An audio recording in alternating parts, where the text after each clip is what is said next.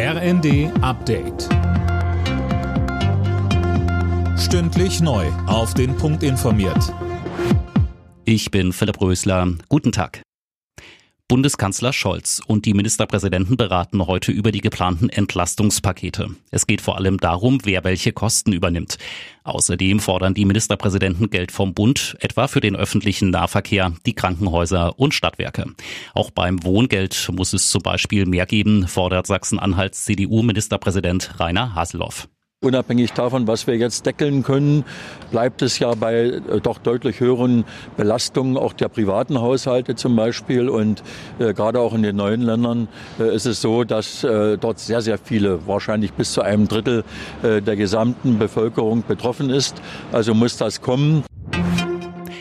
Die Ampelkoalition fordert die Wiederholung der Bundestagswahl in rund 300 Berliner Stimmbezirken. Das hat der SPD-Abgeordnete Fechner mitgeteilt.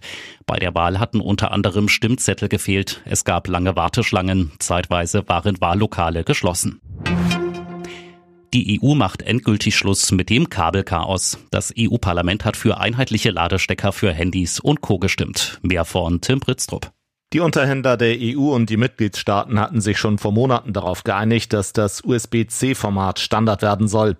Ab Herbst 2024 gilt das für alle Handys, Tablets, Digitalkameras und so weiter. Für Laptops gibt es noch eine Schonfrist. Die Geräte sind erst zwei Jahre später dran.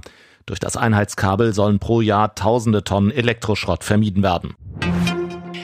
Der Nobelpreis für Physik geht dieses Jahr an drei Quantenforscher aus Österreich, den USA und Frankreich. Sie haben mit ihren Experimenten die Quanteninformatik vorangetrieben, heißt es von der Schwedischen Akademie der Wissenschaften. In dieser Woche werden noch die Preisträger des Chemie, Literatur und des Friedensnobelpreises bekannt gegeben. Alle Nachrichten auf rnd.de